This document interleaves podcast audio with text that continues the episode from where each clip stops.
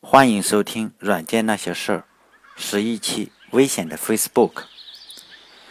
在一九九四年六月二十二日，在美国世界杯上，作为东道主的美国，首轮就逼平了瑞士队以后，次轮又以二比一的比分击败了当时世界排名第四的哥伦比亚足球队。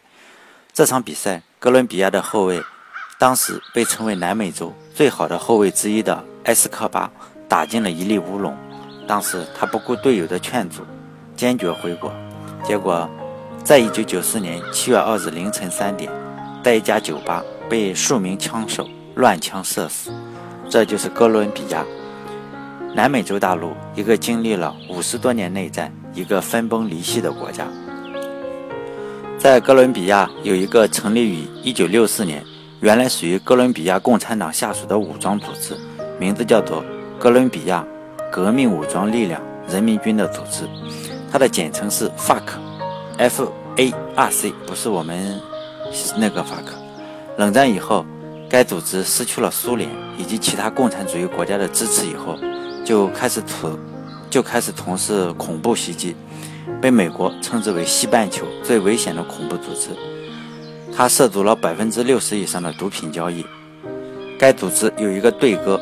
他的对歌翻译成中文，其中有两句的意思是：“穷苦人民团结起来，团结起来战斗，穷苦人民万岁。”该组织扎根在哥伦比亚东南部的丛林以及安第斯山脚下的平原地区，以打游击的方式和政府军对抗。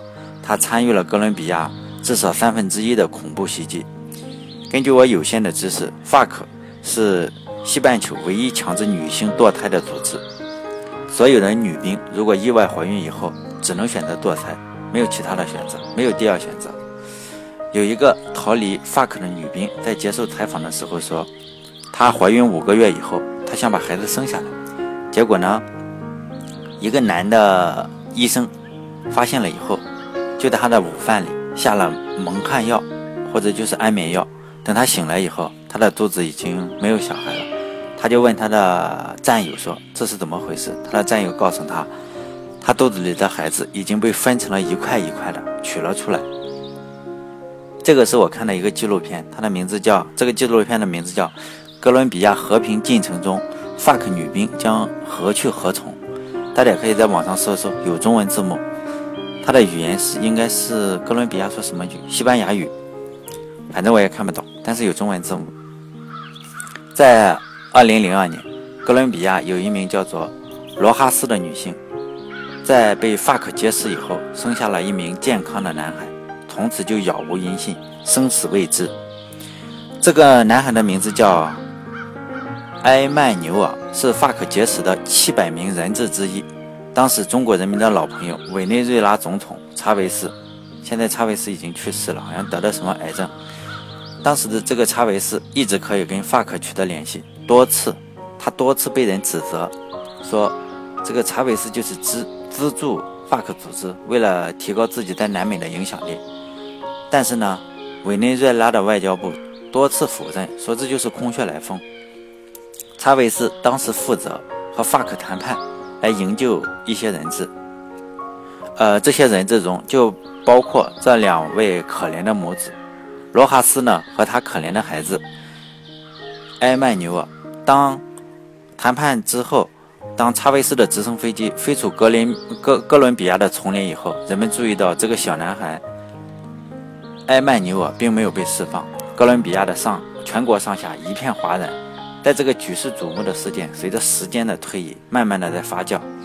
在新年到来的当天，哥伦比亚政府就宣布这个小男孩已经获救了。原因是这个小男孩是在他母亲劫持的时候出生的。因为你出生以后就没有办法再堕胎了，FARC 组织就觉得带着一个孩子还是挺麻烦的，在丛林里就随手将这个小孩丢到了一位丢给一位农民去抚养，FARC 组织也不知道这个小孩的下落，因为就丢了嘛，也不知道他的死活。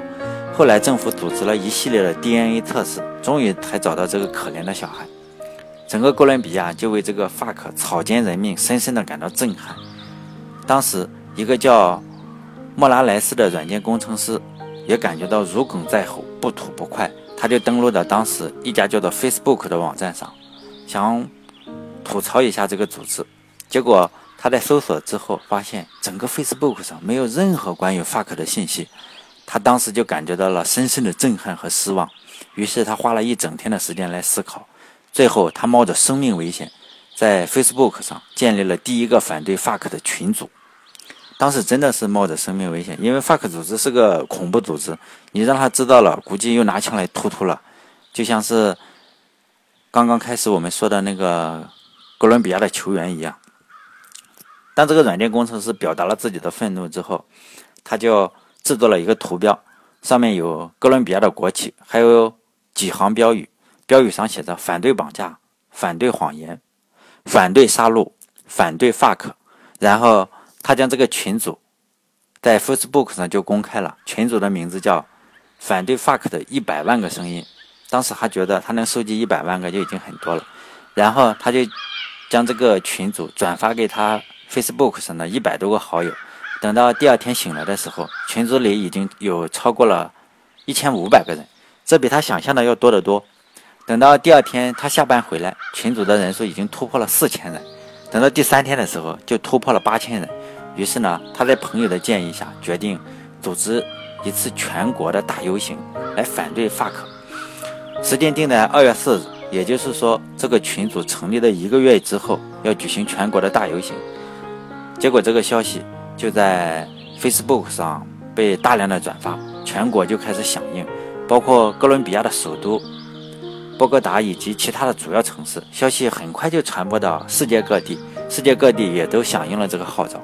全国的大游行，本来打算的全国的大游行就变成了全球的游行，包括美国的迈阿密和洛杉矶，阿根廷的布宜诺斯艾利斯，还有西班牙的马德里，法国的巴黎。最终呢？这个 Facebook 上一个小小的提议，演化成了一场全球的游行。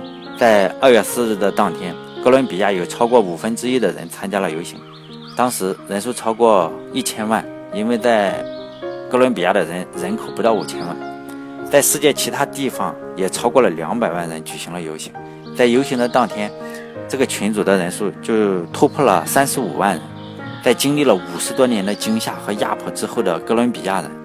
终于突破了自己的恐惧，让哥伦比亚的年轻人勇敢地表达了自己对恐怖和压迫的不满。FARC 组织当时也知道了即将到来的游行示威，他们也被迫做出了一些人道主义的姿态，说我们马上会在游行之前释放一些人质。好像我看新闻说释放三名，以及说所有被劫持的哥伦比亚议员，后来好像只是表了一下态。至于有没有释放，我没有跟踪跟踪看。但是后来，在一次拯救行动中获救的一个很出名的议员叫贝当古说，在二月四日游行的那一天，他就听恐怖分子，当时恐怖分子是能听收音机的，收音机里的人就一遍一遍的喊反对 fuck，我们要自由，我们要自由，反对 fuck，我们要自由，我们要自由。当时他说，他作为一个人质，他深深的感动了，就在那一瞬间，他就忘掉了恐惧，流下了泪水，而他。根据他的形容说，恐怖分子听到这个之后就很难以忍受，关上了收音机。Facebook 就这样第一次大规模的出现了人们的眼前。在此之前，Facebook 的形象一直是作为一个泡妞或者是我晒晒幸福啊、秀秀恩爱的网站。在此次事件之后，Facebook 的创始人小扎说，哥伦比亚这次事件是政府管理方式的风向标。这件事情真正影响到每个人。民主自由的诉求，这也是政府需要努力达到的目标。在未来十五年里，也许这样的事情每天都会上演，但他说的都很官方，但我们能理解什么意思？随后的一年，在二零零九年，Facebook 又极大的影响了当时的伊朗大选。一个年轻的女孩在抗议集权政府的时候就被枪杀了。这段视频在被广泛的在 Facebook 上传播，在中国也也也传播的挺多。包括腾讯网啊，都还做过专题，因此也就激起了世界范围的抗议。当时陷入被动的伊朗政府多次试图封杀 Facebook 这个网站，但他也成功了。当时中国人民的老朋友就是伊朗总理内贾德，几次都都都把 Facebook 封杀成功，但是他的竞选对手叫穆萨维还是很厉害。